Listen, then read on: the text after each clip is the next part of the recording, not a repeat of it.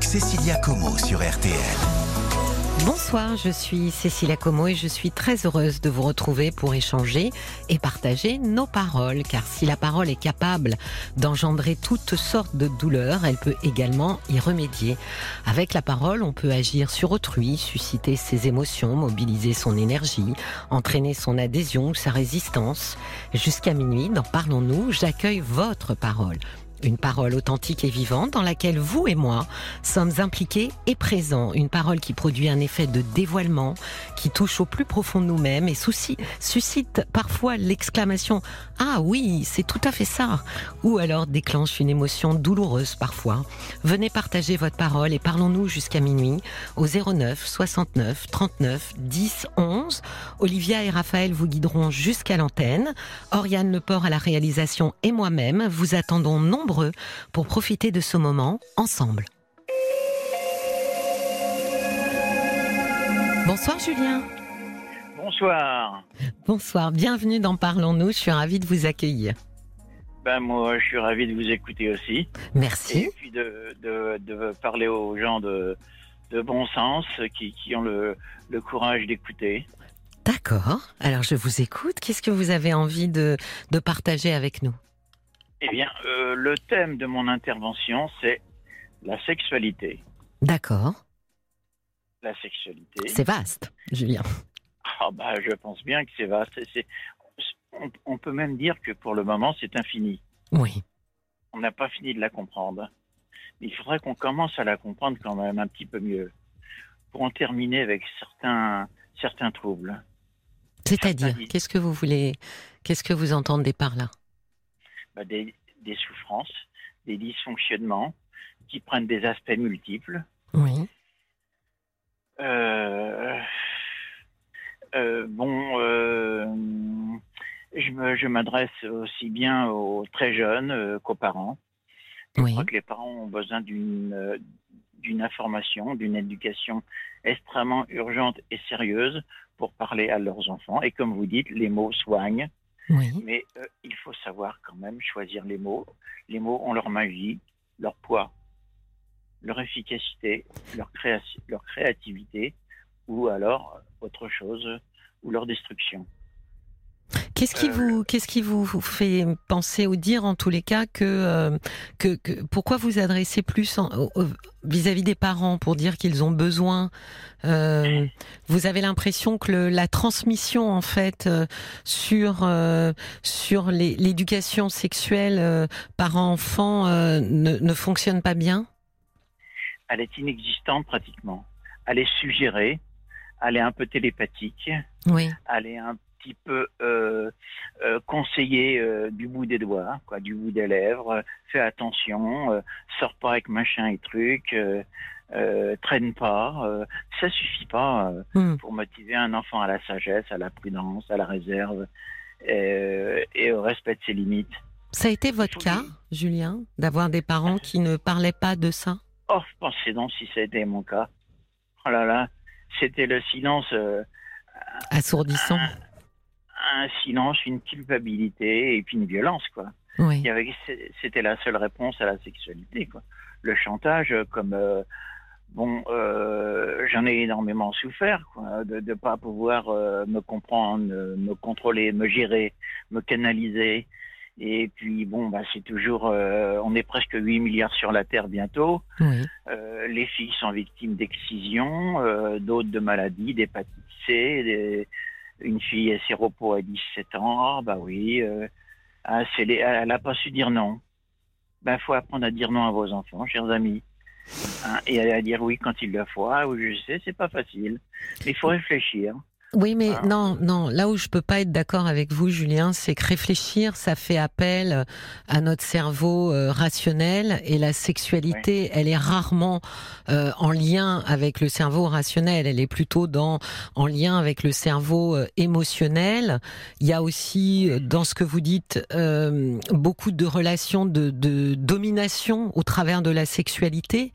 Et donc, quand on a de l'emprise sur quelqu'un ou qu'on est en position dominante sur quelqu'un, le fait que la personne qui soit assujettie en fait à cette domination n'arrive pas à dire non est un peu logique en fait. C'est bien ce qui est attendu d'ailleurs, c'est de soumettre la volonté de quelqu'un pour l'empêcher finalement de, de, de, s'écarter et d'être dans l'autonomie pour pouvoir dire non. Oui, oui, oui. Mais c'est pas que rationnel, voyez-vous. C'est aussi euh, au-delà du rationnel. Ce n'est pas que rationnel. C'est aussi euh, spirituel, psychologique, euh, verbal, hmm.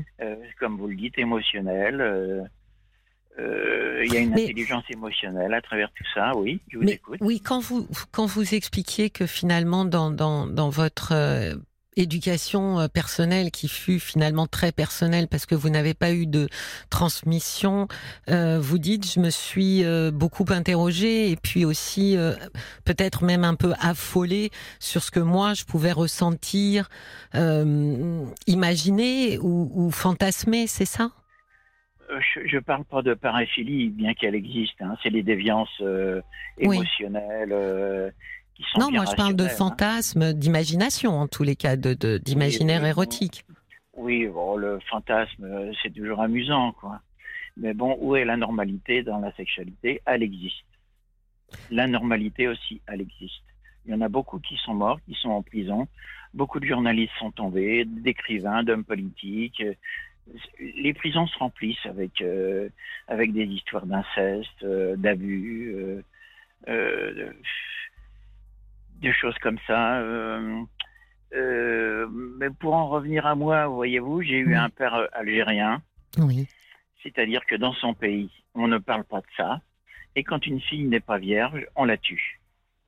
on la jette à la rue. Julien, c'était vrai aussi. Euh, on, nomme toujours des pays. Euh, j'entends souvent, hein, même euh, en dehors de la radio. Hein, c'était vrai aussi. je veux dire, en France, jusqu'à pas très longtemps, dans et même peut-être encore aujourd'hui, dans les campagnes, c'est vrai que des femmes qui qui ne sont pas vierges étaient effectivement totalement stigmatisées. Donc c'est plus vaste que euh, une région du monde. Je pense que ça a été vrai dans et ça l'est encore hein, euh, dans le monde entier. Euh, oui, en Inde, au Pakistan, en Afghanistan, dans tous les grands pays musulmans principalement. Pas que, pas que, Julien. Non, non. Parce que si, alors, vous voyez, moi, je vais penser à ma grand-mère et, et, ou voir à ma mère qui, qui ont été, euh, qui sont nés dans des dans des villages de, de la France profonde. Euh, je peux vous dire que euh, ne fréquenter un garçon, euh, c'était quand même déjà regarder d'un drôle d'œil. Et alors, a, fortiori, avoir des relations sexuelles avec un garçon alors qu'on n'était pas euh, marié, euh, c'était extrêmement mal vu. Et quand je dis mal vu, c'est que la la femme était vraiment euh, euh, plus que stigmatisée. Donc et ça c'était, euh, je vais pas donner de région pour pas, mais c'est une région bien connue en France et c'était pas c'était pas au Moyen Âge. Hein. Oui, tout à fait. Vous avez raison, madame. Mais cette jeune fille qui se retrouvait à la rue avec enceinte ou avec son bébé, il suffisait qu'elle change de village pour trouver de l'aide, des mains tendues, des portes qui s'ouvrent et des gens qui comprennent la situation. Mais dans certains pays, il n'est pas question. Une, fille comme ça est, mal vue partout. Il faut qu'elle sorte euh, d'un certain périmètre géographique et qu'elle arrive souvent en Europe pour trouver des portes qui s'ouvrent, du, secours, des foyers, de l'aide. J'entends, mais, mais qu'est-ce qui... Si elle reste dans son village, ça déshonore la famille et tout le village. J'entends, j'entends Julien, mais qu'est-ce qui fait que ce sujet-là est un sujet qui vous bouleverse particulièrement justement la condition bah, des femmes? Parce que c'est le, c'est le problème de tous les problèmes. À, partir de la sexualité, on rentre dans la crise économique, du logement, de la surnatalité, euh, des violences, des viols, des psychoses, des névroses, de la prostitution. Euh, et puis des maladies multiples. Donc en fait, Julien, vous êtes en train de me dire que vous regardez d'un œil assez critique tout le versant euh, négatif que peut euh, receler la sexualité. Bah, pour le moment, l'humanité nous fait voir une bonne partie de ça quand même. Oui, mais moi, je peux aussi vous, vous parler de tout, de tout le versant lumineux, euh, de gens qui ah bah, s'aiment, de gens qui se retrouvent en faisant l'amour, de cette connexion absolument unique euh, que, qui est une communication qu'on n'obtient pas autrement, euh, de, ces, de, de, de, de, cette sensation effectivement de se connecter euh, puissamment à l'autre. Euh, il y a quelque chose là, moi, qui me semble euh, extrêmement beau, du plaisir que ça apporte. Euh, c'est quand même aussi un petit peu comme les faces de la lune. Ça, c'est la face éclairée, mais il n'y a pas que la sexualité, Julien, qui ont une face sombre et une, une face lumineuse. Euh, on est, on est complexe, nous, les êtres humains. Oui, oui, oui, on est sensible, on est complexe, on est multiple. Je sais bien, mais là vous me parlez euh, du, de l'aspect positif. Ça, ça m'intéresse beaucoup aussi. Alors, euh, c'est l'amour vertical. C'est plus pareil. Nous avons des points neuropsychiques en, nous par, laquelle, par lesquels l'énergie remonte. remonte. C'est un espèce de shoot neuropsychique euh, qui nous relie à quoi? À la joie de son essence intérieure. L'essence, la, c'est pas seulement la jouissance, c'est la joie essence, vous voyez? La joie de son essence spirituelle, cosmique, divine. À ce moment-là, c'est l'amour de Dieu à deux. Julien, est-ce que vous, vous est-ce que vous vous envisageriez, ou peut-être est-ce le cas, euh, ne plus avoir de relation charnelle avec euh, avec quelqu'un? Ça fait, euh, ça fait 35 ans que je suis chaste. Ah, c'est un choix sur quelle, oh, bah. euh, sur quelle euh, motivation vous avez décidé de oh, faire bah, ce choix? C'est une motivation d'amour. On ne fait pas l'amour, on est l'amour. L'amour se suffit à lui-même. Euh, J'ai pas besoin d'aller en boîte, de draguer, de saouler une fille, lui dire allez on va faire l'amour. Mais c'est complètement débile quoi, ce truc. Ça fait 40 ans. J'ai arrêté à 25 ans de faire l'amour. Mais alors, est-ce que vous avez été... Euh, bon, j'ai votre âge, mais je ne vais, pas le donner si vous ne le voulez pas. Mais ça veut dire que ça fait quand même longtemps. Vous étiez plutôt jeune. Enfin, jeune, vous étiez en tous les cas, euh, oui, un homme. Euh, quand vous avez cessé donc d'avoir des relations... Très beau garçon, très beau garçon. Je ressemble à Elvis Presley. Est-ce que vous chantez comme Elvis Presley? Euh, je suis toujours Elvis, puisque je chante toujours. Non, mais est-ce que ça vous a empêché ou pas euh, d'être en relation, de vivre un couple, ou est-ce que vous avez rencontré quelqu'un qui finalement partageait euh, avec vous ce même désir de chasteté? Oh oui, bien sûr. J'ai rencontré des, des jeunes filles et des jeunes femmes qui étaient tout à fait euh, intéressées par le sujet de l'abstinence, de la chasteté, et qui se préparaient peut-être à une vie conjugale avec quelqu'un, avec une rencontre euh, la meilleure possible, la plus judicieuse. Et qu'est-ce que vous, comment vous vous en discutiez ensemble? Comment vous leur présentiez euh, Parce que j'imagine que certaines, quand même, euh, enfin, devaient être surprises. Comment vous présentiez le fait que vous aviez fait le choix euh, d'établir des relations tout à fait différentes, mais mais d'exclure en fait la relation charnelle? Bah, Elle sent très bien que quand je suis à côté d'elle et que je la regarde, je parle à son âme. Je parle pas qu'à son corps. Oui. Son corps qui est rationnel, euh, visible, touchable, désirable, etc. Mais je parle aussi à son cœur, à ses yeux, à son âme, et, son âme a soif de connaissance.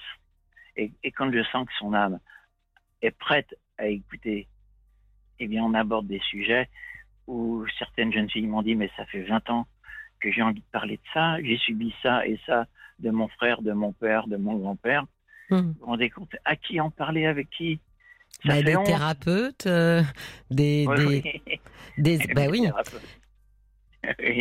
Des, thérapeutes qui vont avertir euh, la police et ça va éclater la famille. oui, mais attendez, attendez, Julien.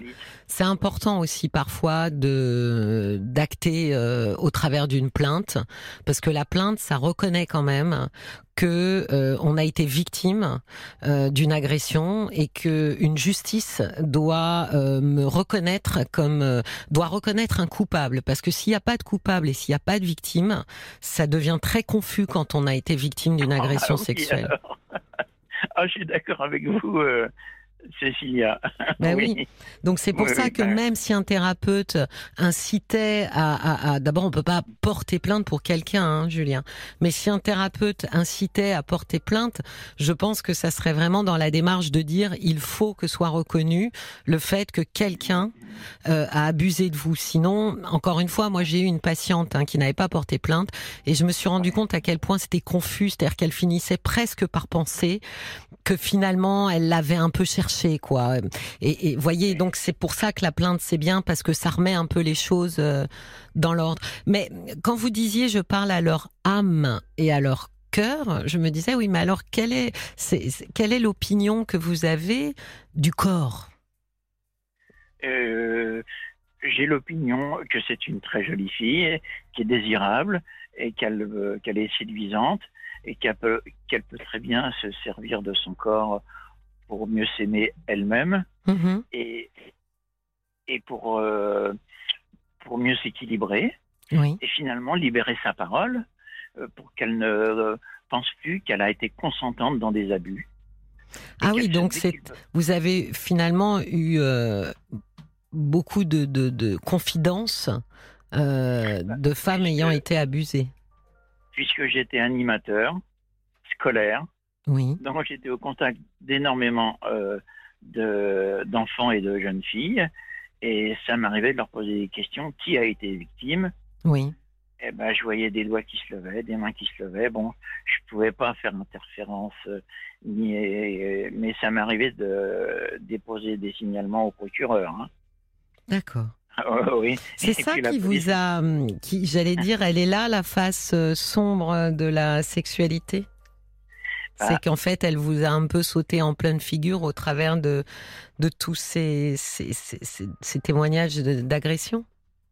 Entre autres, et puis, et puis c'est partout, c'est commercial, c'est pornographique, euh, c'est agressif, c'est détourné, c'est, c'est maquillé. Euh, on en subit les conséquences commerciales, visuelles, euh, dans tout le monde social, quoi, où beaucoup de choses sont basées là-dessus.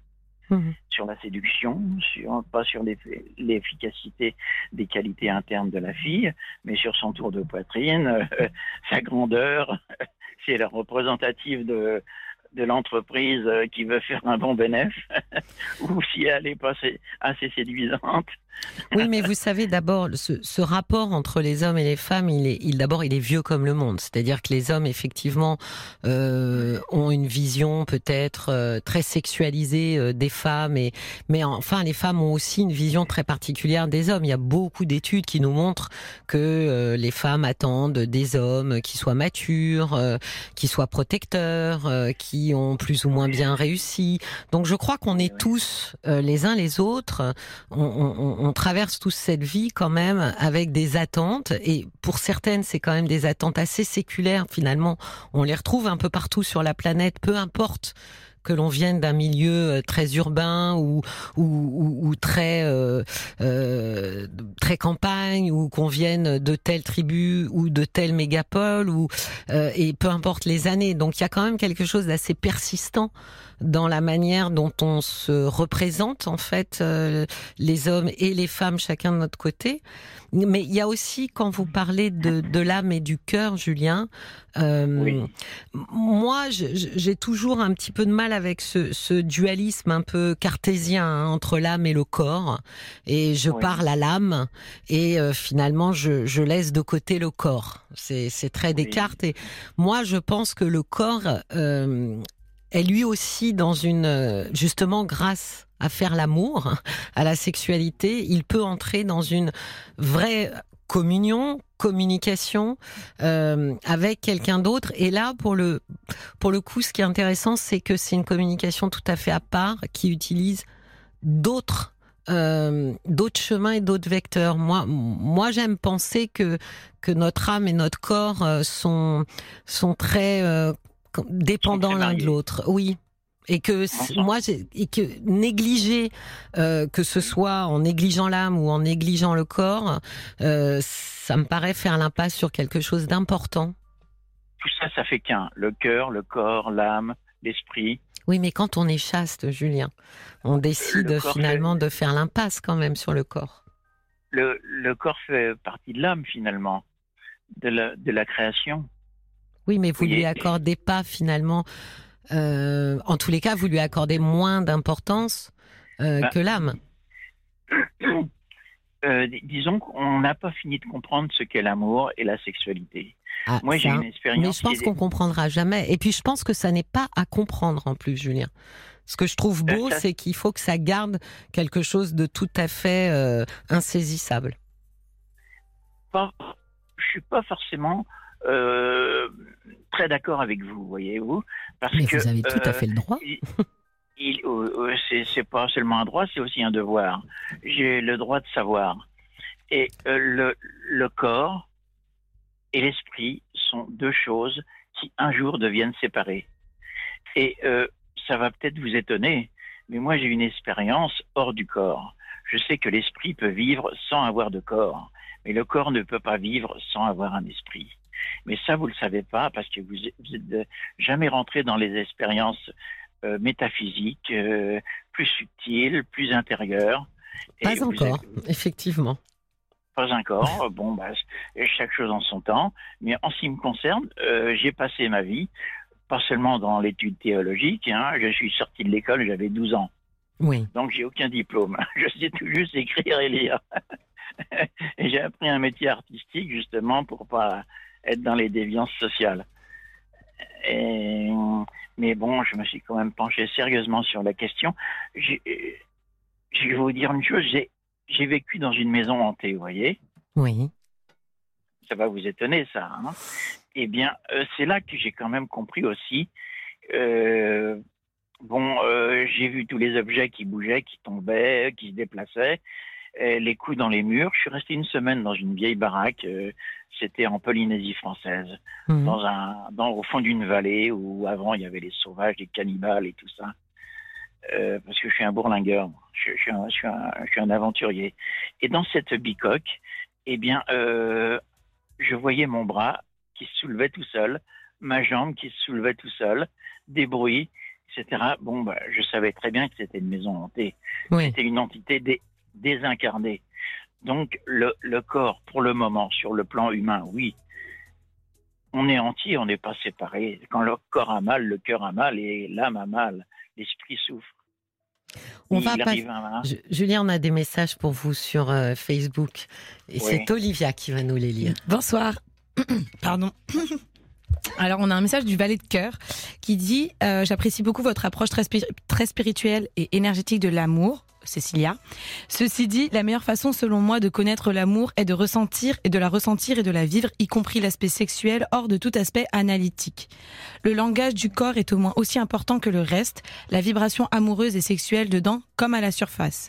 Et on a un petit message de Linda, très important je pense pour revenir sur ce que vous avez dit au départ sur euh, l'Algérie. Abandonner la généralisation, merci Cécilia de le reprendre sur le fait que les femmes plus vierges se font tuer en Algérie, parce que c'est totalement faux et c'est très grave de propager ce genre de choses. Bon, c'est ce quand même ce qui est ce qui est intéressant, Julien. Moi, j'aime beaucoup cette émission parce que du coup, tout le monde peut s'exprimer. Mais en tout cas, c'était très intéressant pour vous de de de me de me mettre sur la piste de cette discussion. Effectivement, on n'a pas tant parlé euh, sexualité que ça durant ce mois-ci, donc euh, donc c'était pas mal que je puisse euh, euh, terminer finalement cette semaine euh, en parlant de ça. Merci infiniment, Julien. Je vous remercie beaucoup et, et je vous souhaite une très belle soirée. Jusqu'à minuit, parlons-nous. Cécilia Como sur RTL. Ravi de vous accueillir sur RTL. Vous écoutez Parlons-nous, une émission de partage et de confidence. Un espace pour vous exprimer en toute bienveillance et pourquoi pas tenter de dénouer certains fils parfois bien serrés. Pour prendre la parole, c'est le 09 69 39 10 11 au prix d'un appel local. Bonsoir Séverine. Bonsoir Cécilia et bonsoir à tous les auditeurs. Eh ben, je suis ravie de vous accueillir. Bienvenue dans Parlons-nous Séverine. Merci. Alors racontez-moi, je vous écoute. Alors euh, voilà, euh, je suis contente de pouvoir passer à la radio euh, pour la troisième fois.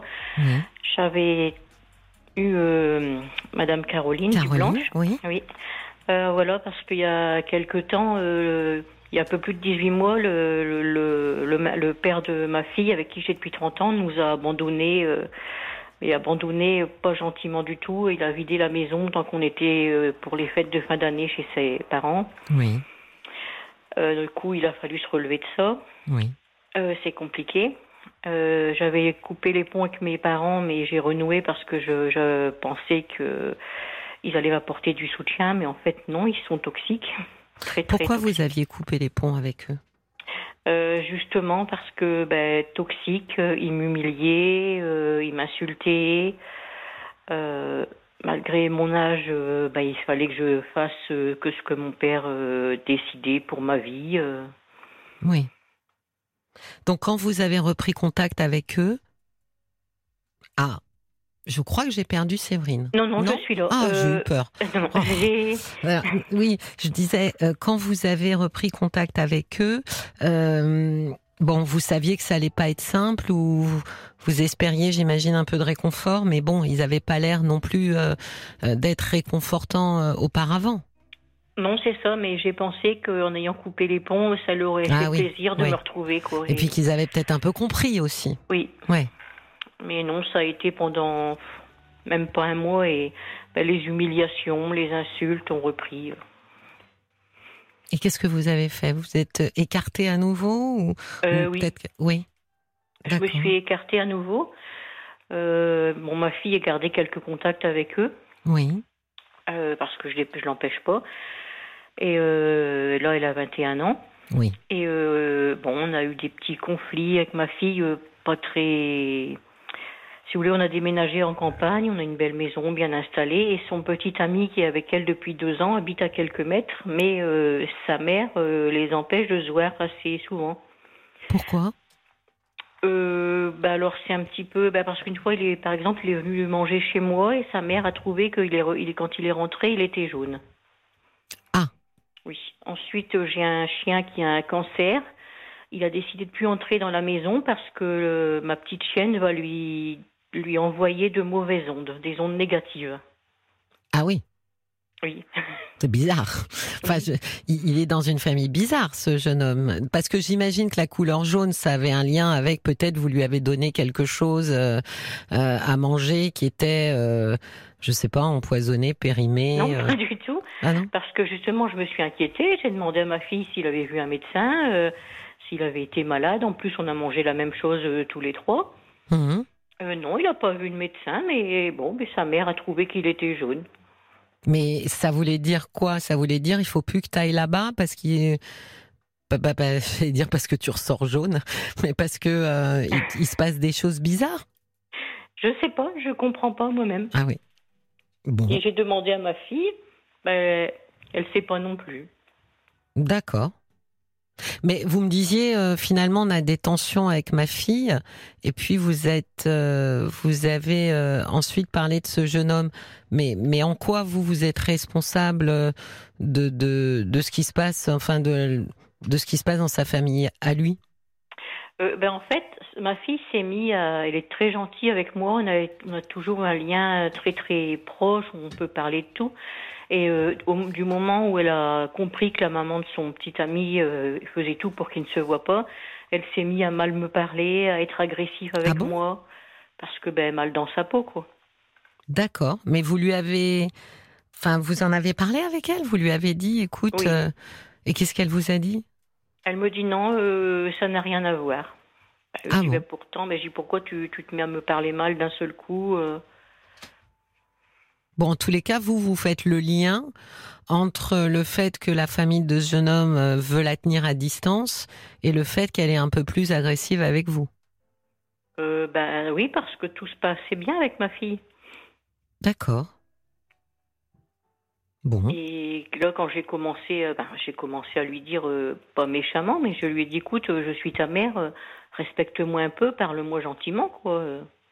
Mhm. Euh, j'ai connu ça toute mon enfance avec mes parents qui, bon, l'expression, euh, il m'aboyait tout, toujours dessus. Oui. Euh, là, j'ai dit à ma fille, je, je, ne peux plus supporter ça. et, et, ben, elle s'est mise deux fois. Elle, a téléphoné à son grand-père et papy vient me chercher. Ah, vous pensez pas que ça c'est aussi lié à, à, plutôt son âge? Elle a fait une crise d'adolescence, votre fille ou? Non. Ah, voilà. C'est ce que je pense aussi. Voilà. C'est en train d'arriver. À retardement. Oui. oui, ça a été une enfant très, très facile. Eh oui. Mm. Oui, parce que je pense qu'il n'y a pas vraiment de lien, en fait, mis à part, oui, qu'elle soit en colère contre euh, la famille de, son copain, euh, et du coup se mettre en colère contre la terre entière, mais je pense surtout qu'elle est en train, votre fille, euh, d'essayer maladroitement, comme on fait tous, hein, de, s'individualiser. Mmh. Et effectivement, la première personne qu'on repousse très très loin quand on veut s'individualiser, c'est aussi la personne à, qui on est le plus attaché. Mmh. Donc ça ressemble effectivement plus à ça euh, qu'un changement lié euh, à la mère de, de, de, son copain, quoi. D'accord. Oui, j'y ai pensé aussi à ça, parce que je cherche un peu toutes les pistes. Euh. C'est assez typique, hein, Séverine. Les filles ou les garçons qui ont été, comme on dit, faciles, moi je dis souvent dociles, voyez, mm. euh, ont souvent à un moment donné euh, cette... En plus, là, elle a rencontré... ça fait combien de temps qu'elle est avec ce garçon? Euh, deux ans. Oui, donc elle a rencontré ce garçon. Donc euh, voilà, quand on tombe amoureuse et qu'on a une relation, euh, c'est vrai que on intègre un petit peu, j'allais dire, le monde des grands, quoi. Vous voyez, on mm. entre dans quelque chose et peut-être que justement, elle a envie de se démarquer, elle a envie de de savoir qui elle est, elle a envie finalement d'être elle-même. Mm. Et souvent, quand on a été très facile et docile, eh ben, ça nous énerve en fait d'être facile et docile. Euh, la rébellion hein, et, la révolte, c'est aussi une manière d'aller un petit peu toucher les contours de nous-mêmes. Hmm. Qui suis-je vraiment en fait? Mis à part cette euh, cette fille extrêmement gentille et lisse, parce que c'est ça le, sujet, euh, qui suis vraiment? Et souvent, voilà, on laisse des émotions un petit peu plus extrêmes on se met aussi parfois dans des situations euh, à risque ou dangereuses en fait pour aller euh, un peu se heurter euh, à nos contours. là, je suis rassurée parce que ça, non, elle le fait pas. Elle, hmm. a jamais fumé, elle prend pas de drogue, elle prend pas d'alcool. Non, elle, elle est en, en rébellion contre sa mère. Par contre, je sais plus comment agir parce que quand j'essaye d'envoyer des SMS en lui demandant comment ça va et si elle elle pense passer, euh, juste passer un repas avec moi et même repartir chez ses grands-parents. Là, elle est chez eux? Elle est partie avec eux, oui. Mais pour les vacances ou pour s'y installer? J'en sais rien du tout. Elle est partie depuis deux mois. D'accord. Ah oui. Et elle vous a dit qu'elle partait ou elle est partie sur une colère ou une dispute? Bah, euh, Une colère parce que elle est rentrée avec une heure et demie de retard et bon, moi, enfin, j'ai été appris à être assez respectueuse et je lui ai dit juste m'envoyer un SMS pour me prévenir que tu allais être en retard. Oui. Et, ben, elle, est montée dans les tours et, et voilà, elle est partie. Donc, elle a appelé euh, votre père qui est venu la chercher. Oui. Et donc, eux, euh, alors, eux, ils sont ravis de l'accueillir? Ah ben bien sûr, euh, ben, de toute façon ils se servent de ma fille pour me faire mal. Hein. Comment ils sont avec elle? Très différents de ce qu'ils étaient avec vous? Ah oui, bien sûr. Ouais. Elle, elle les trouve euh, comment? Parfait? Oui. Oui. Euh, ben là, elle a 21 ans, elle avait l'occasion de faire des stages au mois de juin, elle est partie le 1er juin. Du coup, elle est allée à rien du tout. même pour son avenir professionnel, je ne sais même pas ce qu'elle fait là au mois de septembre. Mais est-ce que vous pensez qu'eux, ils sont capables, euh, ne serait-ce que justement pour son avenir professionnel, de la guider? Enfin, de lui dire, bon, allez, maintenant, en septembre, il faut quand même que tu arrives à trouver quelque chose? Euh, Ben non, là, il la traite euh, complètement comme une petite princesse. il faut qu'elle se pose, et c'est tout. Qu'est-ce qui, vous, qu'est-ce qui vous fait mal dans ça, Séverine? Euh, bah, ce qui me fait mal, c'est que bon, elle a 21 ans, du coup, il faudrait quand même qu'elle euh, qu'elle pense à son avenir. Euh. même elle, elle, devait commencer un petit travail d'été, tout ça, pour mettre de l'argent de côté pour, son permis de conduire. Du coup, ben, rien ne se fait. Oui. Et je m'inquiète beaucoup pour son avenir. Bon, alors, elle est jeune, donc même si elle mm. passait un an euh, en dilettante ou euh, ça mm. serait pas euh, ça serait pas catastrophique Séverine mm. pour pour son avenir. Donc ça déjà je pense que vous pouvez être rassuré sur ça. Mm. Son avenir va pas se jouer entre ses 21 et ses 22 ans. D'ailleurs, vous avez quand même remarqué qu'aujourd'hui on est dans une société où des gens qui ont fait des études et un certain métier à un moment donné partent en formation pour un nouveau métier et euh, enfin pour une nouvelles études et un nouveau métier. Donc on voit bien que on est assez souple maintenant et que il est il est il est entendu qu'on puisse euh, comme ça euh, avoir des espèces de, de de de routes à droite à gauche pendant une vie professionnelle. Bon, il se trouve qu'elle elle est vraiment jeune, hein, très jeune. Oui. Donc je pense que franchement, vous savez, euh, il y a beaucoup de jeunes qui étudient, qui font ce qu'on appelle euh, des années euh, de césure, où, ils s'arrêtent, où ils soufflent. Donc bon, voilà, on peut considérer que peut-être effectivement cette année ne sera pas sa meilleure année professionnelle, mmh. mais je crois que votre fille, elle est en train de se chercher. Et donc vous voyez qu'elle est en train de tourner le dos à des choses qui étaient qui étaient prévues et enclenchées. Mmh. Euh, comme si finalement euh, cette volonté euh, d'être dans l'individualité, je suis moi, ça passait par je, je, ne vais pas faire ce que la gentille petite fille avait prévu de faire. Hmm. Je pense que c'est ça qui est en train de se passer. je pense qu'il ne faut pas que vous vous inquiétiez, en réalité, Séverine. En revanche, mes parents mettent de l'huile sur le feu. De quelle euh, manière euh, ben, ma mère lui a dit euh, gentiment que parce que moi aussi ben, j'étais secrétaire et là je fais une reconversion justement pour faire éducatrice canin. Oui. Et voilà, j'ai des chiens et ma mère lui a gentiment dit que elle est, elle est persuadée, de toute façon, même elle lui a dit quand elle était déjà petite, que je préfère mes chiens à ma fille. Et ma fille est en plein doute là. Ah, comment vous savez que votre fille est en plein doute? Elle vous en a parlé? Non, par SMS. Qu'est-ce qu'elle vous a dit?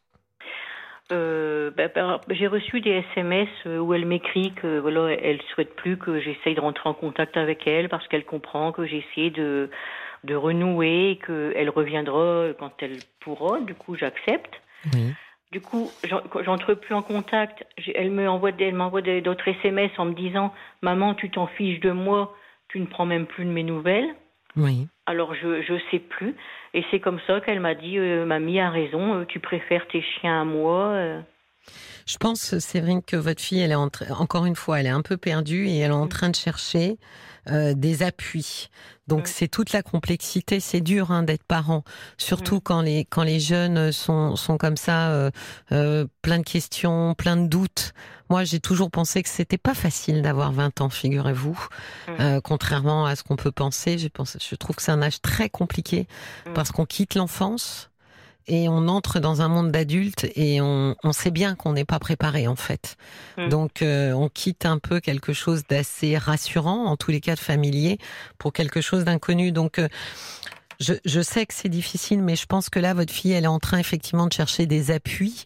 Et s'il y a bien un appui euh, qui ne doit pas bouger, euh, c'est finalement euh, sa mère. Mmh. Et ça peut être pénible, effectivement, parce qu'elle va vous envoyer balader 9 fois sur 10. Si vous dites je suis là, bonjour ma chérie, je te souhaite une bonne journée, mmh. bah, certainement que parfois elle répondra pas du tout, que parfois elle vous dira laisse-moi tranquille, arrête de, de m'inonder de SMS mais je pense que c'est important chaque matin, par exemple, de lui signifier que vous avez une pensée pour elle, euh, d'être constante en fait, Séverine, de dire ok j'ai compris, tu veux, ne veux pas que je sois collée à toi, j'ai mm. compris, mais en revanche tu ne peux pas m'empêcher d'être là pour toi. Euh, c'est ce que j'ai fait, oui. Je pense. Du coup, j'avais un doute. J'ai envoyé le SMS et j'ai est-ce que j'ai bien fait? Je lui ai envoyé un SMS. Euh, bah, souvent, c'est le matin, euh, pas trop tôt en lui disant que, bah, de toute façon, euh, quoi qu'il se passe entre nous, euh, mon cœur de maman l'aimera toujours et, que mes, bras seront toujours ouverts pour elle, ma porte. Oui. Je, pense que c'est une très bonne chose, Séverine. Vous savez, je trouve qu'on on a tout à gagner à être mmh. sincère, mmh. même avec nos enfants.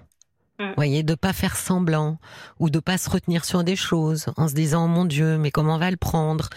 Euh, c'est important d'être sincère parce que c'est ce que vous êtes et que elle est aussi, euh, ça lui permet de, de voir qui est sa maman.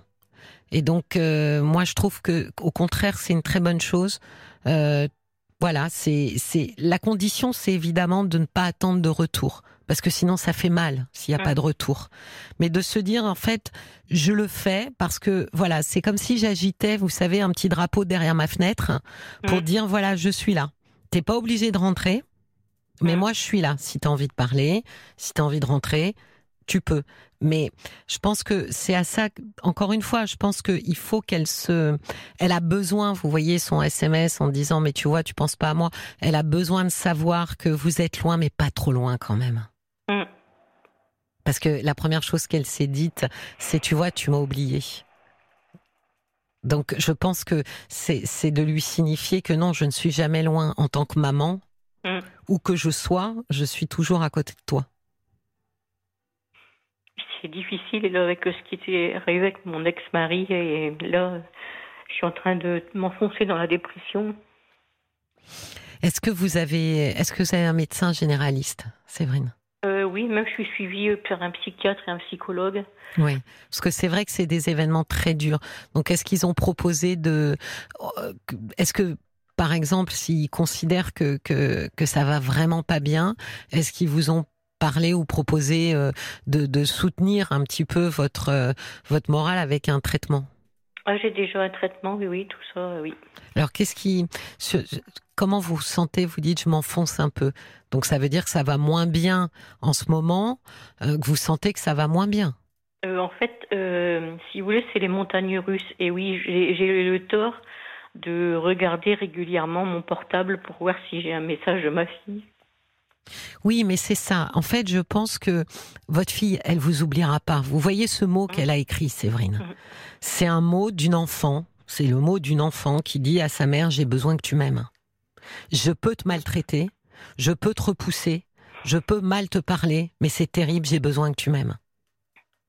Et c'est en ça que parfois c'est extrêmement difficile les relations avec euh, les parents-enfants parce que ils vont être capables de nous faire beaucoup de mal, tout en disant malgré tout le mal que je vais te faire, j'attends de toi que tu sois solide et que tu m'aimes. Mm.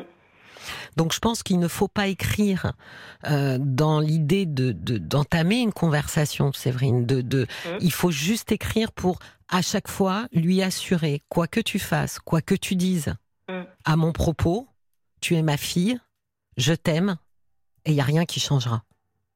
Oui, même euh, quand, quand, elle m'a fait, quand elle m'a écrit que je préférais mes chiens, ça m'a, c'était affreux. Oui, mais vous l'avez dit vous-même, elle répète d'abord euh, ce qu'on lui a dit, et ensuite, elle, elle vous tend, elle vous tend encore une fois un message qui dit, maman, comment tu m'aimes? Mm. À travers ça, c'est ça qu'elle dit, Séverine. Comment tu m'aimes? Est-ce que c'est vrai que tu m'aimes moins que tes chiens? Et moi, bah, ça, j'ai répondu que jamais de la vie, que de toute façon, euh, la personne euh, que j'aimais le plus, même plus que moi-même, c'est elle. Donc c'est la vraie réponse, c'est la réponse sincère? Et je vais vous dire, Séverine, c'est forcément la réponse qu'elle attendait. Elle attendait une réponse sincère. Par exemple, une réponse qui aurait été euh, peut-être euh, moins intéressante, ça aurait été de dire mais qu'est-ce que tu racontes, c'est n'importe quoi. C'est évident que ce genre de réponse l'aurait beaucoup déçue parce qu'au travers de cette question, la seule question qu'elle posait, c'était comment tu m'aimes? J'ai besoin que tu me rassures. Et c'est ce que vous avez fait. Et enfin, moi, une fois, je lui ai écrit quand même que j'avais peur de la perdre pour toujours. Et elle, m'a quand même répondu que non, non, de toute façon, on a toujours eu un lien fort et qu'il est toujours là et qu'elle m'aimait toujours. Mais évidemment. Mm. C'est exactement ce que je vous dis. C'est évidemment ça. Donc je pense qu'il faut pas que vous ayez peur. Mm. Il faut que, vous savez, euh, je vais vous dire une phrase que vous connaissez, hein, que jeunesse se passe. Et que euh, vous compreniez que là c'est compliqué, mais il y a bien une chose qui reste stable, Séverine, c'est que, un, elle a besoin que vous l'aimiez, et c'est pour mm. ça qu'elle vous relance à plusieurs reprises. Alors certes sur un mot, sur un mode un peu euh, négatif au sens de ah oui euh, euh, tes chiens ils comptent plus que moi, ah oui de toute façon j'ai l'impression que je compte pas pour toi. Mais vous savez bien derrière ce qu'elle attend, c'est évidemment la réponse qui dit mais pas du tout, je t'aime plus fort que tout, etc. Donc on voit bien que même loin, elle est sans arrêt en train de tâter un petit peu là le lien qui est entre mm. vous et elle pour être sûre que ce soit un lien toujours fort. Et elle, vers vous, elle vous l'a dit qu'elle avait ce lien fort. Mm. Et d'ailleurs, s'il n'était pas fort, Séverine, elle chercherait pas à chaque fois à, vous poser cette question de comment tu m'aimes. C'est qu'elle a besoin de cette réponse. C'est important pour elle de savoir mm. que sa mère l'aime extrêmement fort. Parce que bon, au départ, je lui ai dit que bien sûr, euh, on devient maman, euh, on n'a pas une notice avec. Ah ça, et, ni, vous avez vu, et en plus même pas euh, de diplôme, même pas de formation, rien, rien. On arrive, on sait rien. On se fait la main sur les enfants, dites donc. C'est ma fille unique et en plus comme moi, ben, j'ai pas eu de modèle de parents aimants. Bah, vous avez plutôt bien réussi, euh, Séverine. Vous voyez bien ce que votre fille vous dit. Hum. Elle vous dit que le lien est, tellement fort qu'à aucun moment elle ne voit euh, ce lien se défaire. Donc c'est quand même que vous avez bien réussi. Ensuite, elle fait effectivement, elle fait sa mue.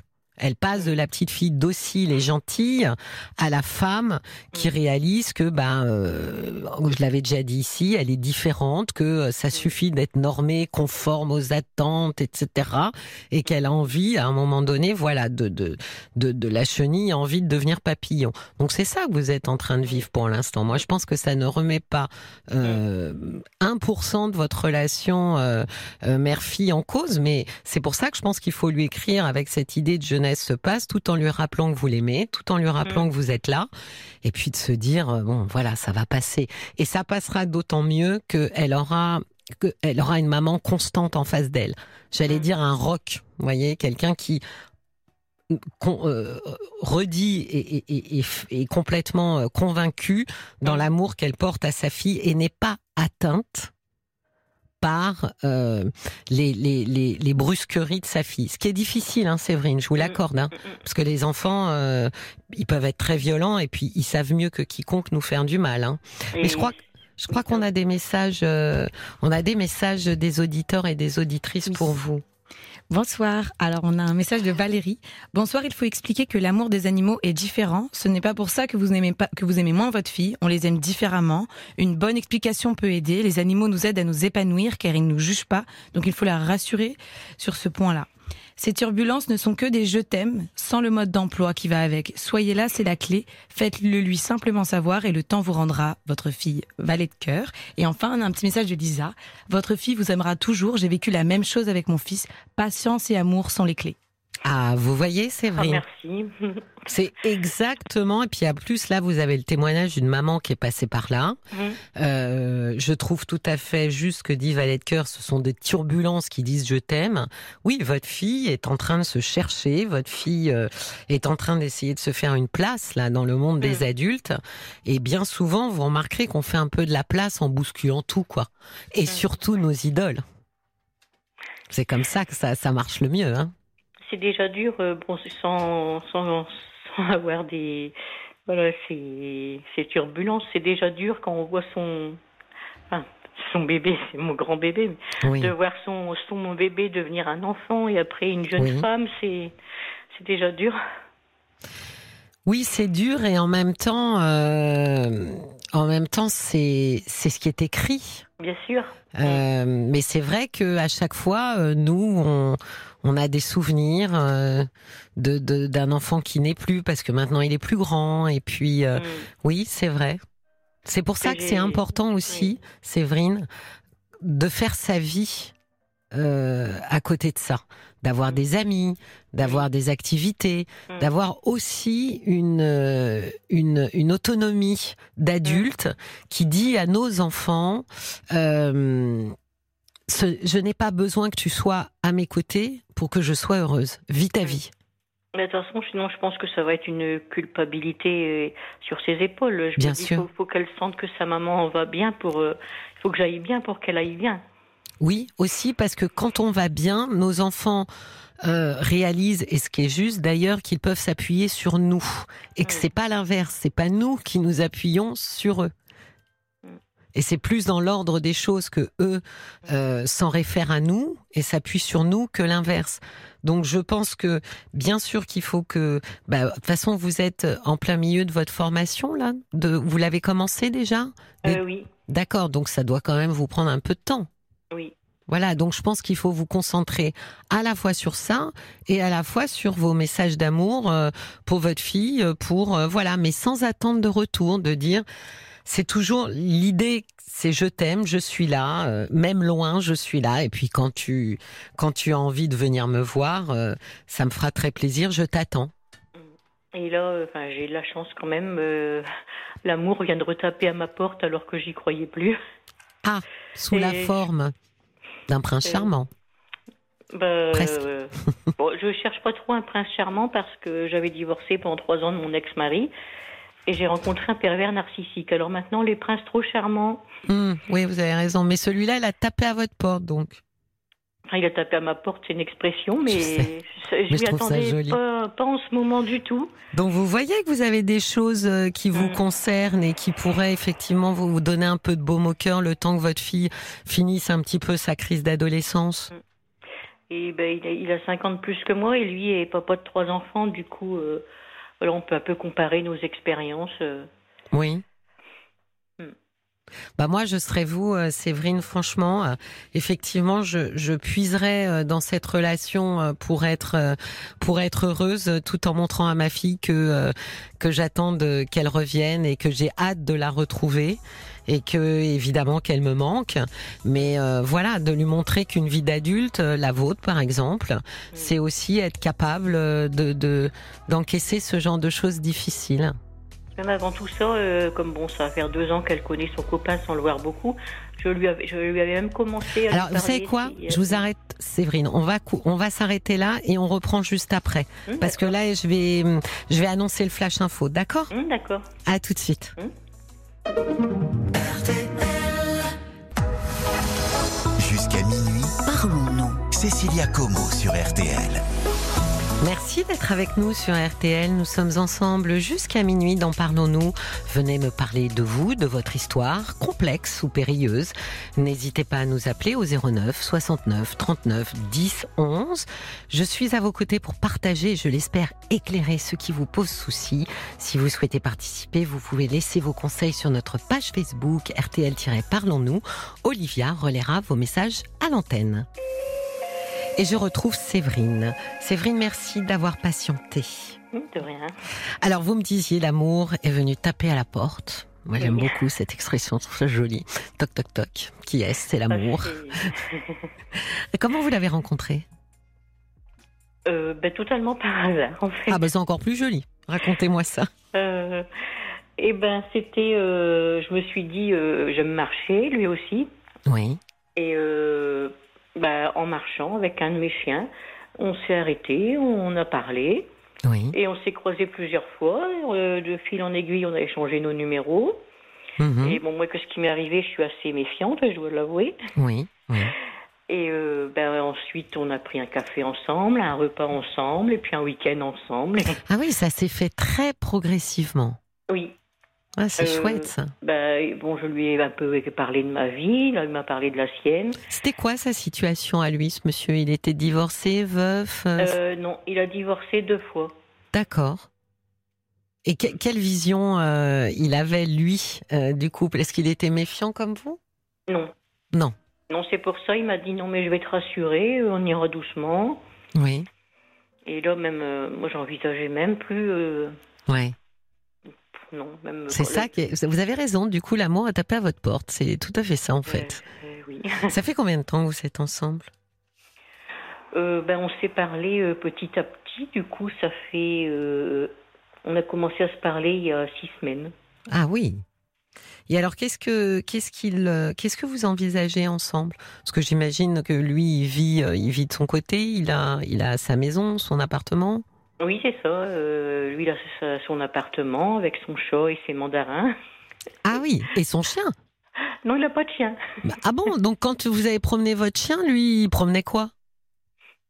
Eh ben, justement, il promenait le chien d'une voisine. oh là là, c'est bien ça. il, il aime les animaux aussi. Mais c'est très bien d'aller promener le chien des voisines. Vous voyez, on fait des rencontres. D'accord. Pour ça, c'est vraiment le hasard.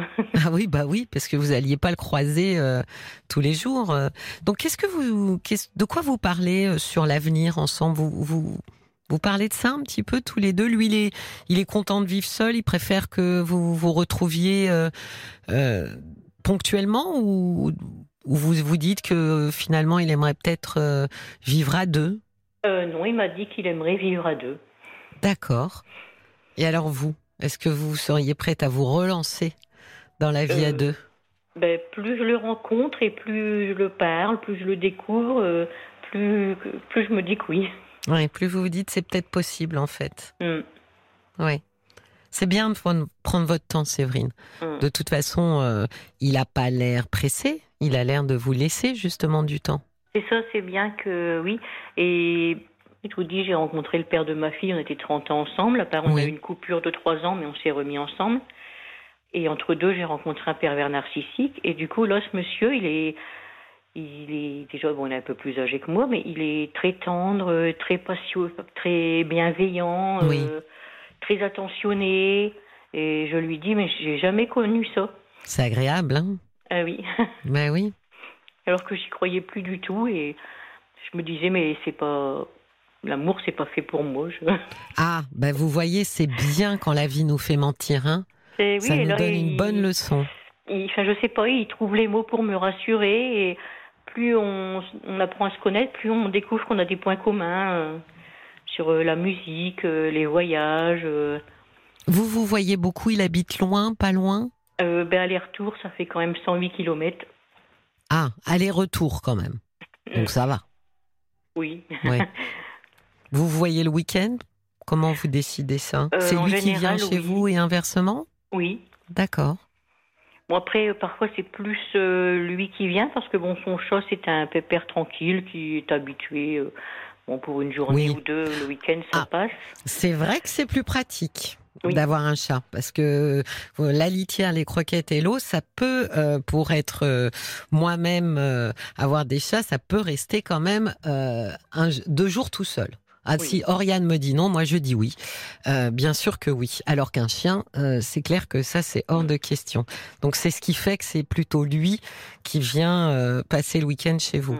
Oh, puis mes chiens sont un peu espiègles. J'en ai un ou deux qui s'aimeraient bien à le pourchasser. Ah oui, oui, oui, ouais. ah oui, à lui faire peur. Voire une attaque cardiaque pour s'amuser.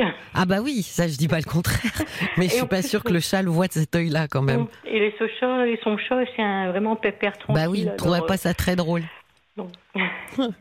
bah vous voyez, moi je crois Séverine que vraiment ça vaut la peine pour vous, euh, exactement comme on s'est dit euh, au début, euh, de penser à vous vraiment, parce que vous êtes en train de vivre quelque chose de très joli euh, et vous découvrez en plus une histoire euh, comme vous n'en avez pas vécu, donc euh, bienveillante avec quelqu'un de gentil. Euh, je pense de penser à vous et on peut tout à fait, quand on est une maman, hein, je le dis à toutes les mamans, hein, on peut tout à fait penser à soi tout en étant une excellente maman. La, être une bonne maman ne se fait pas dans le sacrifice, loin de là. Donc je pense que le temps est venu pour vous, Séverine, de penser à vous en tant que femme, mm. parce que je rappelle toujours qu'avant d'être une mère, on est une femme, et que c'est quand même une partie de nous qu'on a qu'on a tendance à mettre de côté. Et je pense que ce monsieur, il est là un petit peu aussi pour éveiller cette partie-là, et je pense que c'est une bonne chose euh, de, de, de, le laisser faire ça et, et d'entrer justement, euh, j'allais dire, dans cette danse amoureuse. Oui, et là, même parfois, bon. Il n'arrête pas de me couvrir de cadeaux, de fleurs, ah ben, de bijoux. Mais je, je, suis gênée, je lui dis, moi j'ai pas connu ça. C'est vrai, ne soyez pas gênée par l'amour. Hum. Hum. Profitez-en, dites-vous que c'est merveilleux. Ah bah oui, bah écoutez, savourez alors, savourez tout et encore une fois, euh, profitez bien de ces moments qui sont pour vous. D'abord parce que quand on a élevé sa fille et qu'elle a 21 ans, on peut quand même penser qu'il y a, c'est aussi un moment pour pour pouvoir euh, euh, se faire du bien à soi et penser à soi. On n'est plus dans euh, l'éducation d'un enfant, donc pensez à vous et restez bien présente pour votre fille, même si elle répond pas, elle vous aime et elle a vraiment besoin de savoir que quand elle tape à la porte, même si c'est avec euh, violemment, avec le coup de pied, il y a quand même quelqu'un qui, qui est là et qui dit mais moi je t'aime. D'accord? Après là, ce monsieur, il aime pas euh, quand je lui parle de ma fille. Je ne peux même plus regarder actuellement de photos de ma fille. Ça, je pleure, c'est dur. Et, il me dit non, il dit je veux pas devoir pleurer. Et tout de suite, ça y est, il est en train d'essuyer mes larmes. Ben oui, donc euh, vous voyez, vous allez traverser ça à deux pour que euh, pour que pour que vous, ça soit moins douloureux pour vous. D'accord? Mm. Je vous souhaite une très belle soirée mm, et une très belle nuit. Et merci, de, de votre confiance, Séverine. Bah, bien sûr. merci, d'être d'être là et merci de votre émission. C'est vraiment ça fait vraiment du baume au cœur. Bah, c'est fait pour. Donc quand ça marche, tant mieux. Ça me fait vraiment très plaisir. Au revoir Séverine. Au revoir. Au revoir. Au revoir. Cécilia Como, parlons-nous sur RTL. Parlons-nous se poursuit tout au long de cette soirée, je vous propose de venir pour partager avec moi ce qui vous réjouit ou vous tracasse. Vous pouvez me joindre en composant le 09 69 39 10 11 et venir réagir, soutenir, apporter un conseil en envoyant un SMS au 64 900 ou en allant sur notre page Facebook RTL-Parlons-nous. Bonsoir Teddy. Bonsoir. Bonsoir, bienvenue dans Parlons-nous. Je suis ravie de vous accueillir, Teddy. Bah, bah merci beaucoup, c'est gentil, c'est super euh, gentil à vous. Bah, c'est bah, gentil de nous appeler aussi. Hein. Oui, oui, oui, bien sûr, bien sûr. Euh, On est entre gens gentils, ça va bien se passer. Oui, oui, oui. Oui, oui, carrément, oui. Racontez-moi, Teddy. Euh, bah, disons que je traverse une période un peu compliquée, euh, en fait, au niveau du travail, où les relations sont sont très tendus euh, pour, pour des raisons diverses et variées et ça devient compliqué à gérer, on va dire. ça fait combien de temps que vous êtes dans cette, euh, dans cette entreprise Je travaille dans une grande boîte de grande distrie où ça fait 15 ans que j'y suis. Oui. Euh, bon, c'est quand même une boîte qui m'a permis de d'acheter ma maison, d'avoir un cadre de vie, euh, enfin correct, parce que moi j'ai je viens d'un petit milieu, j'ai juste un bac pro au départ et euh, un salaire qui euh, qui est quand même euh, correct sans non plus gagner des cent et des mille malheureusement comme beaucoup de Français. mais je suis pas le plus à plaindre, loin de là. mais après c'est surtout c'est surtout l'intensité du travail qui s'est accélérée ces dernières années.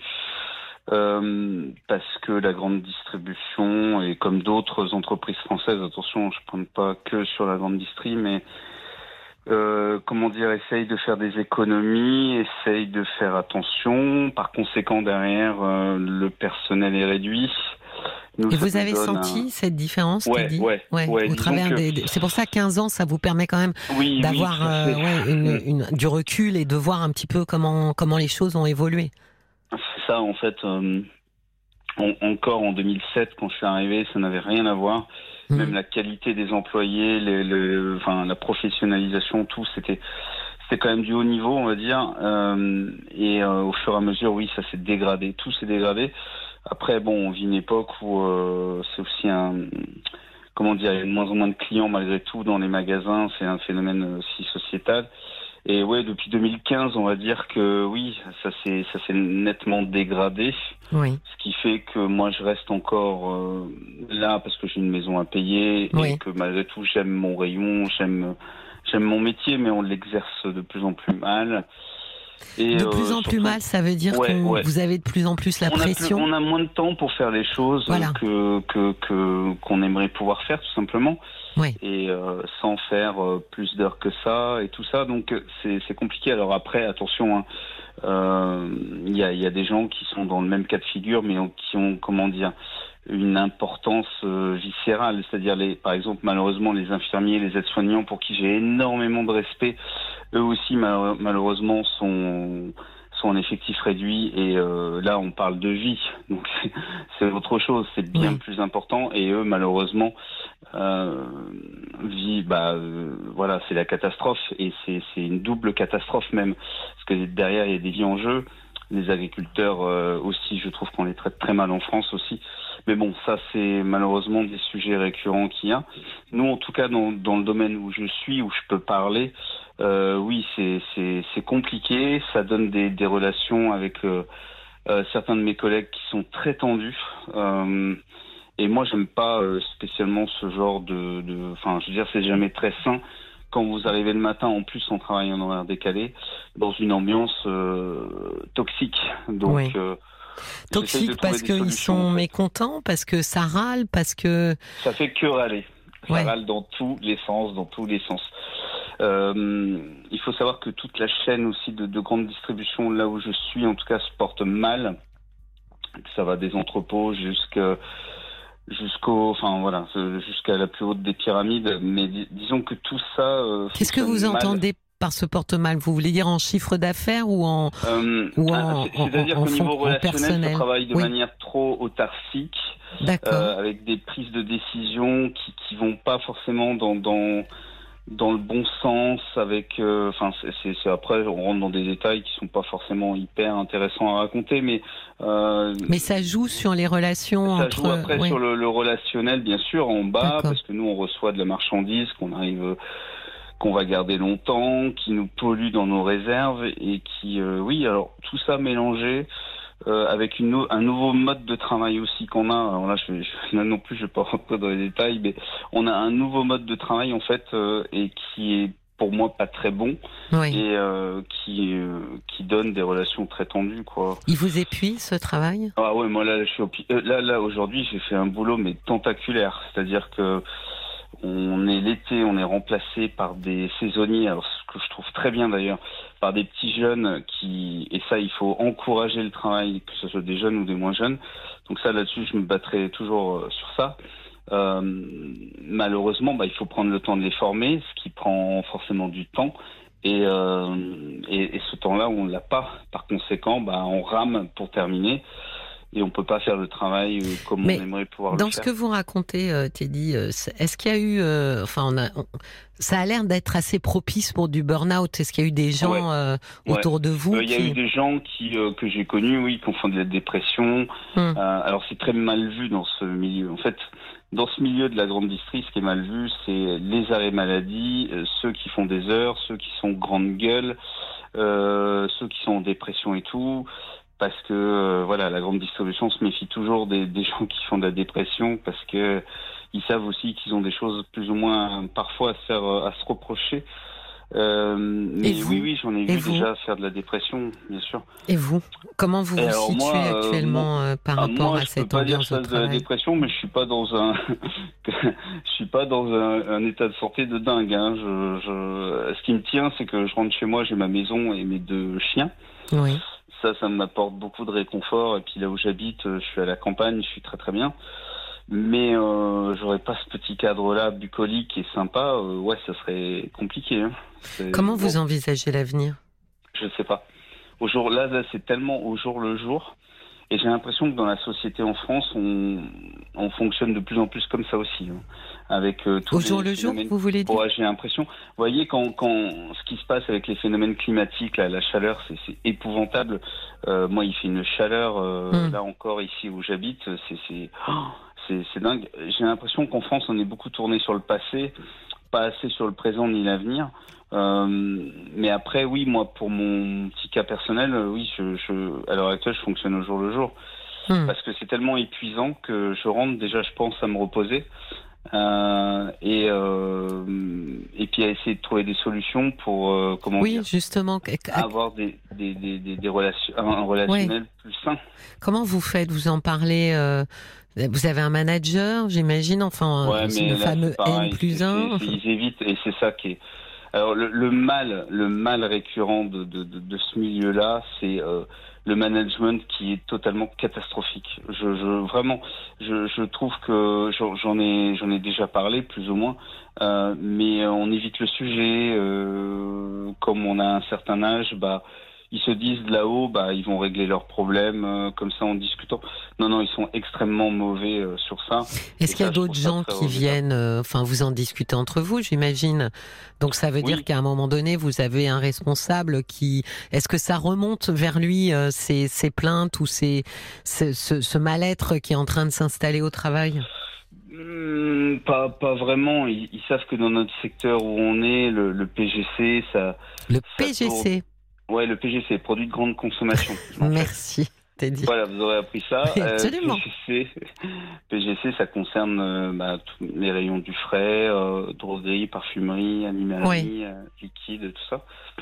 Et c'est important le PGC dans, dans la grande distribution. C'est c'est plus de 50-70% du chiffre d'affaires du magasin.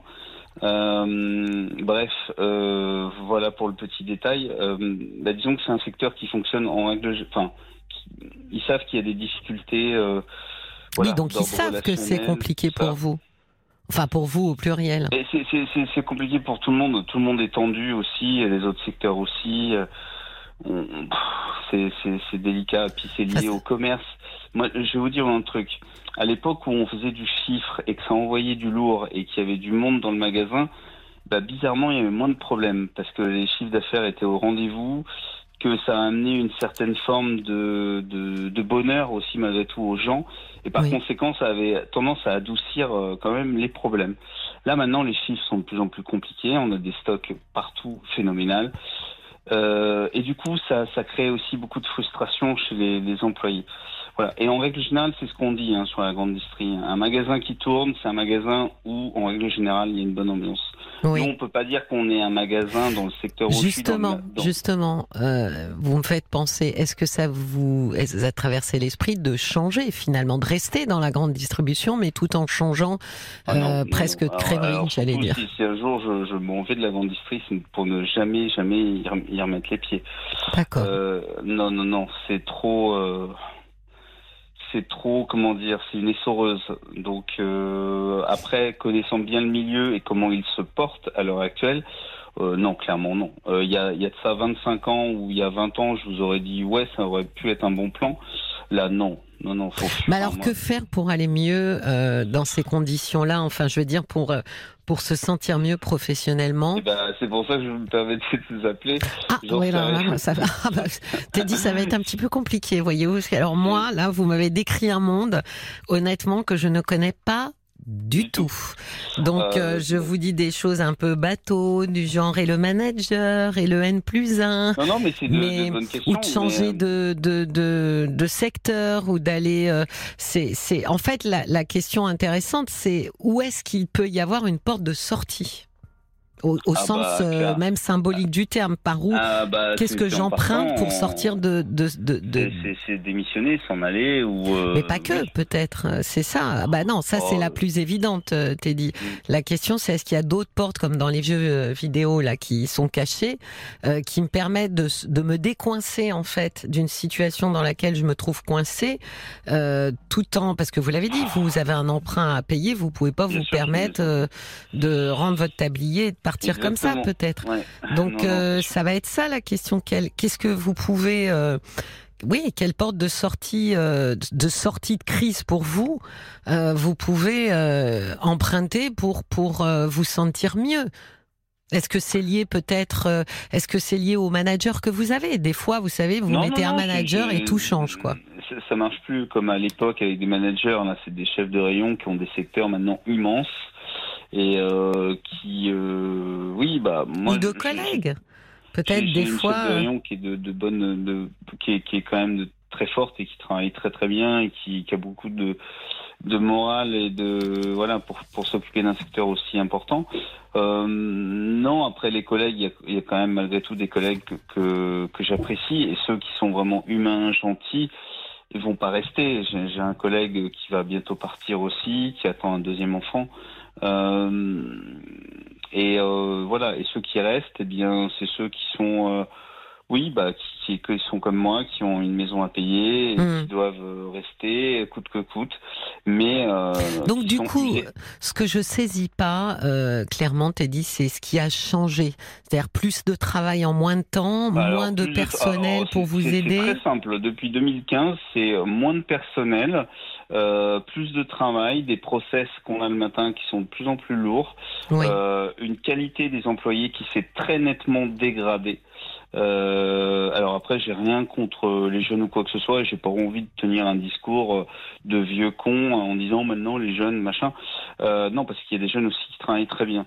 Mais pour autant, euh, oui, clairement, la qualité des employés, oui, c'est nettement dégradé. On a de plus en plus de mal aussi à recruter, comme beaucoup, beaucoup, beaucoup de secteurs en France. et c'est un vrai aussi un vrai problème. Euh, Mais alors, attendez, attendez, Teddy, peut-être que ça signifie aussi surtout qu'à un moment donné, euh, bah, peut-être que vous avez fait votre temps dans ce secteur-là et mm, qu'il mm. faut songer euh, à, à, se former et se reconvertir pour aller dans dans toute autre chose en fait. Parce que oui, je, je pense que euh, euh, ça s'inversera peut-être pas dans l'autre sens, en tous les cas pas immédiatement, et donc peut-être que effectivement, euh, ce qui est important pour l'instant, c'est qu'est-ce que vous, vous aimeriez faire? Eh ben, c'est une bonne question. Euh, ben, je, je, ne sais pas en fait.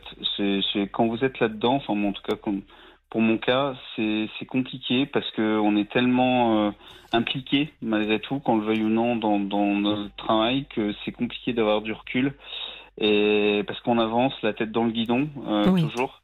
Et c'est compliqué. Euh, j'avoue que c'est une question effectivement qu'il faut que je me pose. Et euh, oui, c'est ça la difficulté, c'est que y a pas. C'est vrai qu'on se pose des questions tout en se posant soi-même.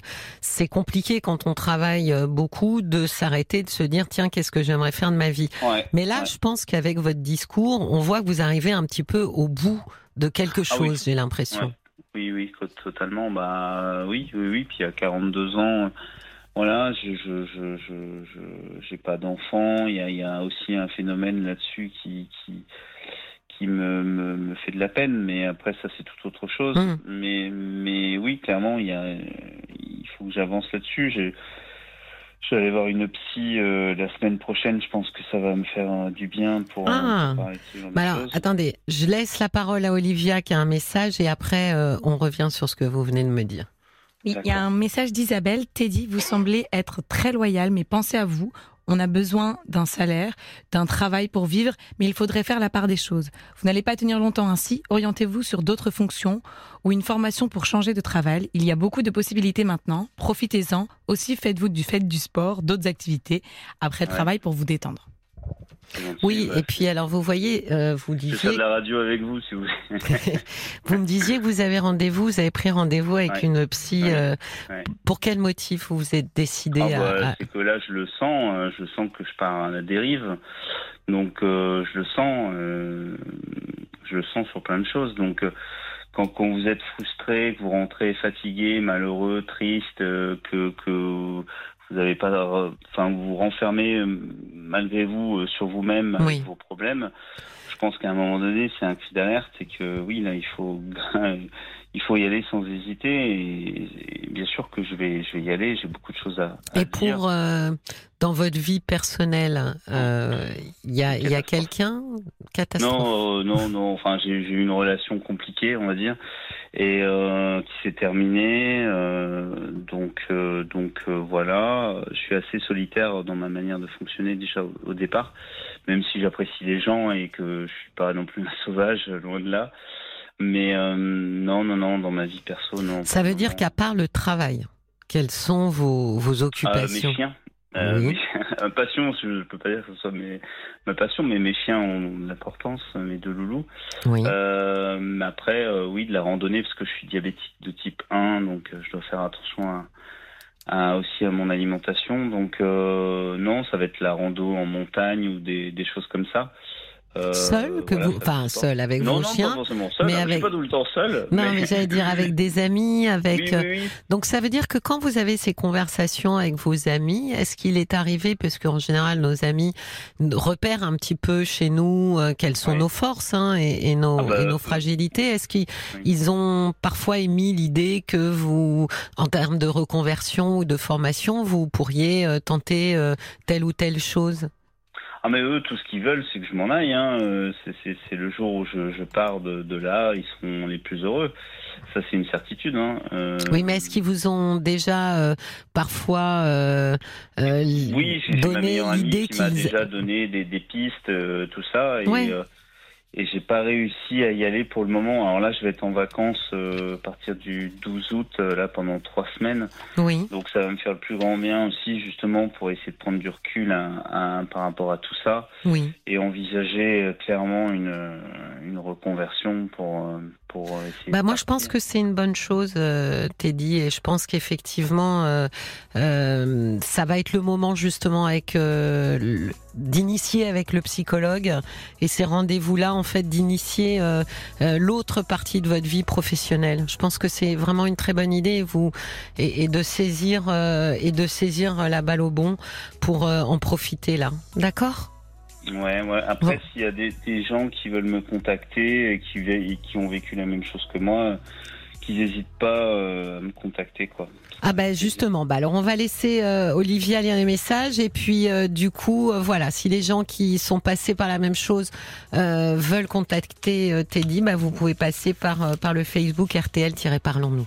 Oui, alors on a juste un, un, pas un message mais une réaction de Teddy qui a appelé au téléphone. Il est chauffeur poids lourd. Oui, il s'appelle Teddy. Teddy. non, il s'appelle Stéphane, pardon, excusez-moi. Ah, j'allais dire un, il s'appelle Stéphane. dire un autre Teddy.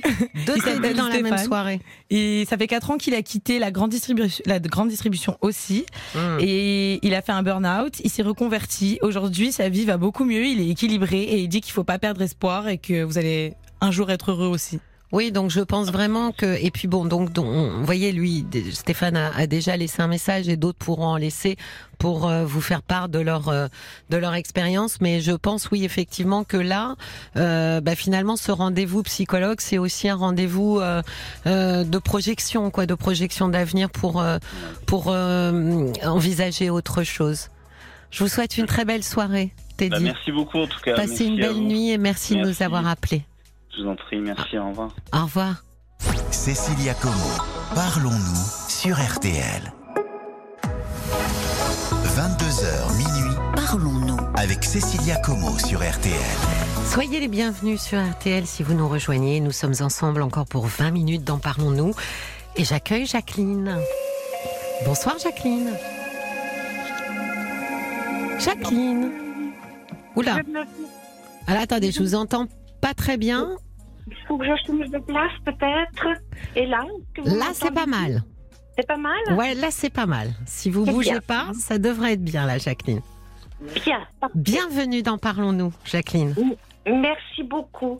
Je me permets d'appeler parce que j'ai entendu sur une radio, mhm. euh, il y a quelques jours, des dames d'environ 70 ans. Oui. Moi, j'en ai 69. Euh, j'ai aussi rencontré des problèmes sérieux puisque j'ai connu une agression euh, dans laquelle j'ai vraiment eu beaucoup de mal de m'en sortir et j'ai subi à la suite de ce choc euh, deux opérations de la colonne vertébrale. Ah oui.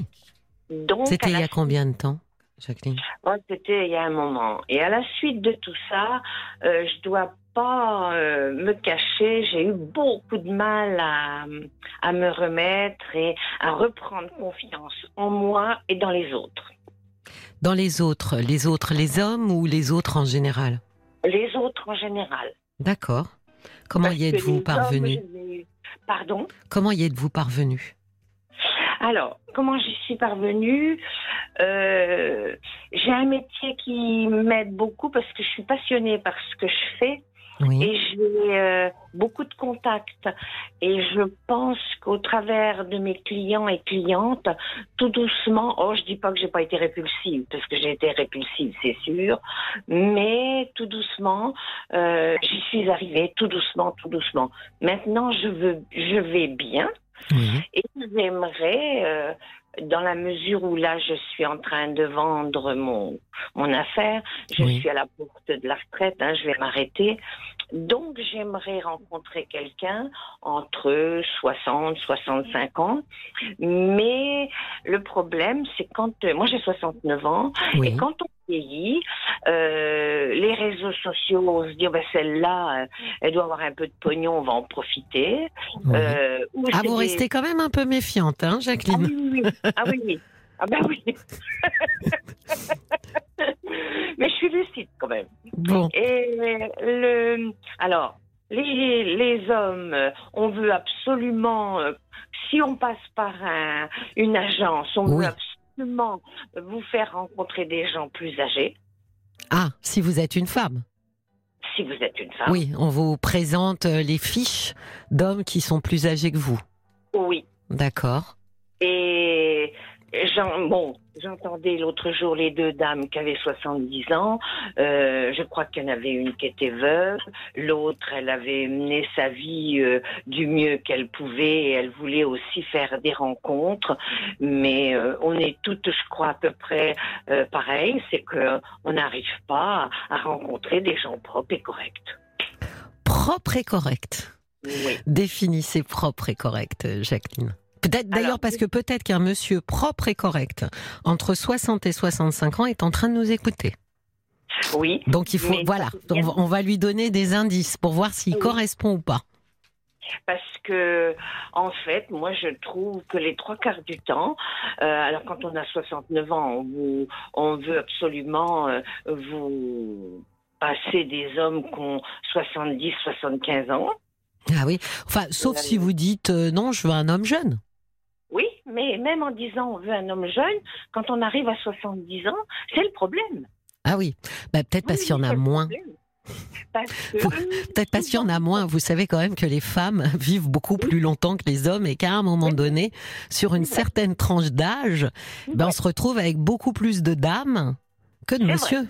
Oui, mais ce n'est pas pour autant euh, qu'on doit accepter ah bah euh, des hommes qui vieillissent, des hommes qui sont sales, des hommes qui ah, se laissent. C'était ça, alors propre.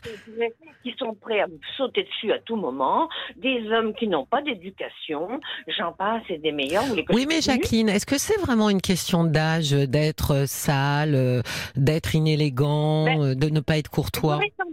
Oui, mais j'aurais tendance à vous dire oui, euh, les hommes d'un certain âge ont tendance à se laisser aller. C'est pour ça que nous, les dames qui sont euh, de notre âge plutôt dynamiques, qui travaillons encore, qui avons envie de faire encore plein de choses dans de bonnes conditions, on recherche des hommes un petit peu plus jeunes et qui se laissent pas aller.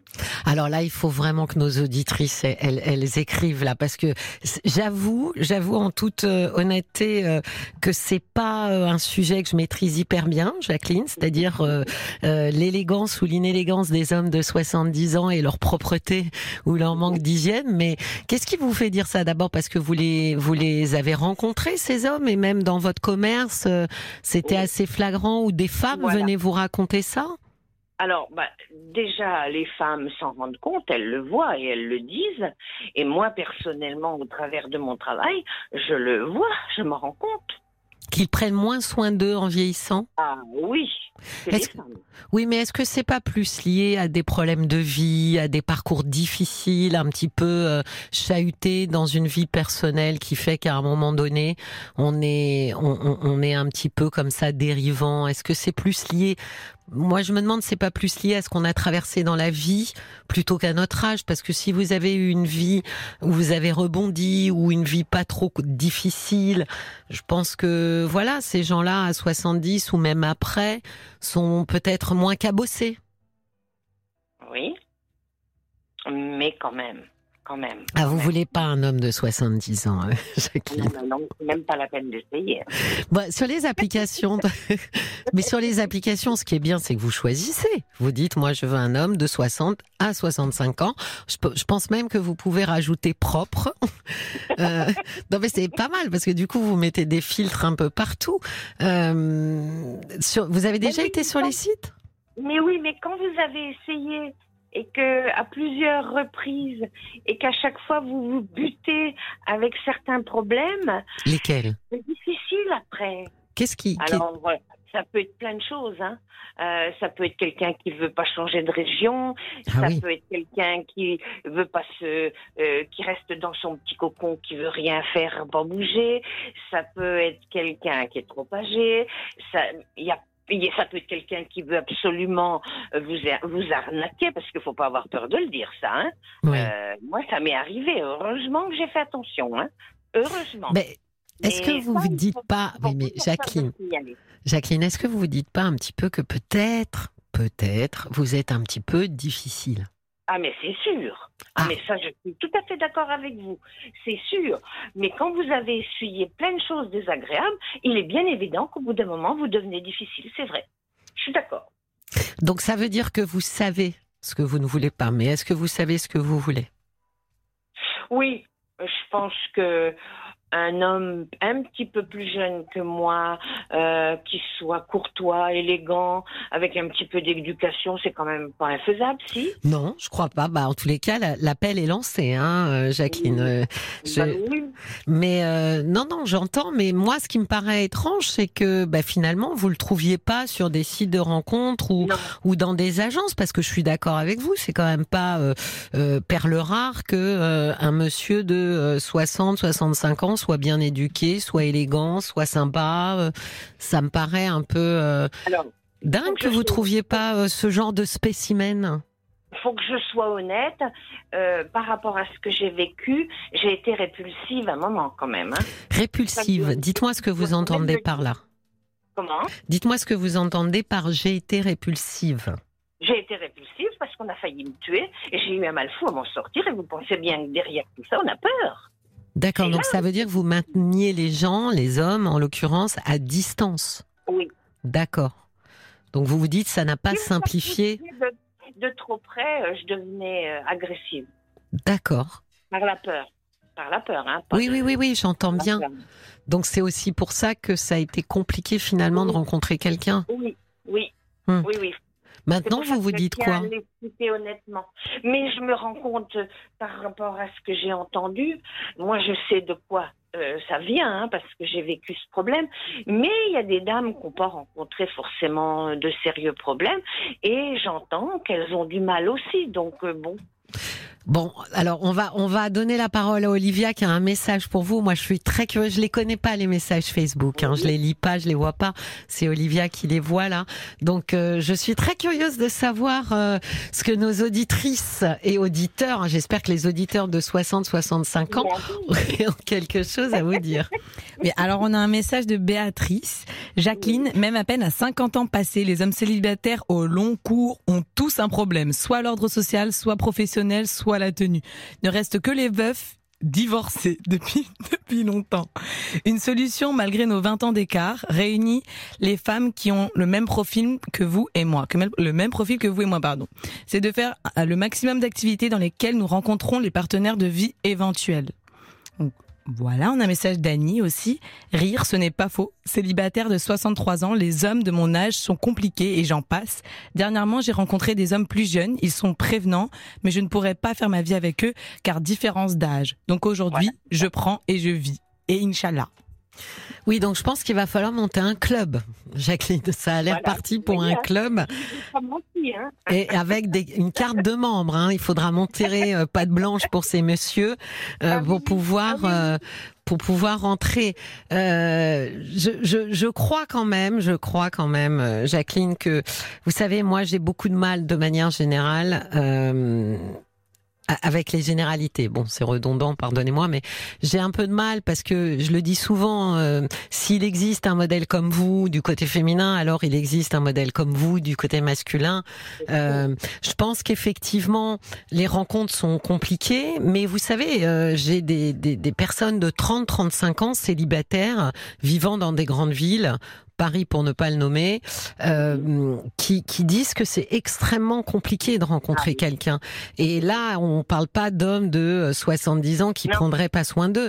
Euh, donc, de toute façon, je pense que les rencontres, euh, contrairement à, on, pourtant les outils hein, euh, euh, ont, ont, permis quand même de, de, faciliter les rencontres, mais ils ont permis et en même temps pas permis. C'est c'est quand même très difficile. Donc, je pense que oui. Ben oui. Donc il y a quelque chose. Après, euh, c'est bien ce que disait euh, l'auditrice là, c'est-à-dire d'aller dans des d'aller vers des activités euh, qui, qui, où vous allez trouver des messieurs. Par exemple, danse de salon, on en parlait là hier ou avant-hier, et, et c'est vrai que, par exemple, là, c'est peut-être un lieu effectivement où vous allez pouvoir rencontrer des gens. D'abord, un qui ont une passion, et, deux euh, avec qui euh, vous allez pouvoir peut-être euh, discuter et trouver chaussures à vos pieds, à votre pied, pardon. Oui, plutôt Cendrillon. Mais je suis d'accord avec vous et on me l'a souvent dit, le sport, plein de choses. Mais j'ai un métier qui est très prenant. Et c'est vrai que sorti de là, c'est pas toujours facile. Ah oui, mais vous vous doutez que pour le coup, ça va pas être comme euh, Séverine, euh, il va pas taper à votre porte. Ou alors, faut faire comme elle, faut promener, euh, faut promener un chien et ça marche bien quand même, hein, ça.